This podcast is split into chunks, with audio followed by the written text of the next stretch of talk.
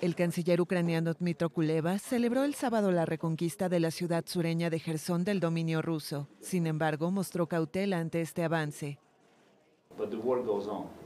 Pero la guerra continúa.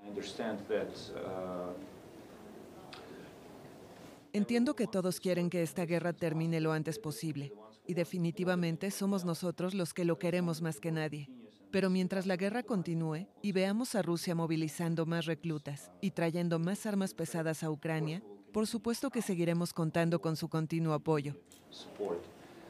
El ministro hizo la declaración en la cumbre del sudeste asiático en Camboya durante una reunión con el primer ministro australiano Anthony Albanese, quien prometió nuevos apoyos al ejército ucraniano.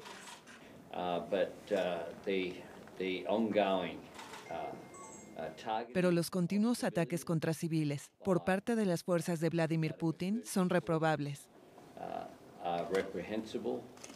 contrarios al derecho internacional. Y expreso en nombre del pueblo australiano nuestras condolencias por la pérdida de vidas.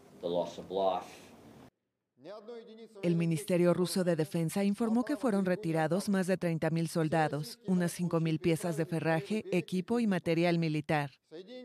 Gerson fue el primer gran centro urbano tomado tras la invasión rusa de Ucrania el 24 de febrero. Su recaptura total por parte de Kiev es un golpe político y simbólico al presidente ruso Vladimir Putin.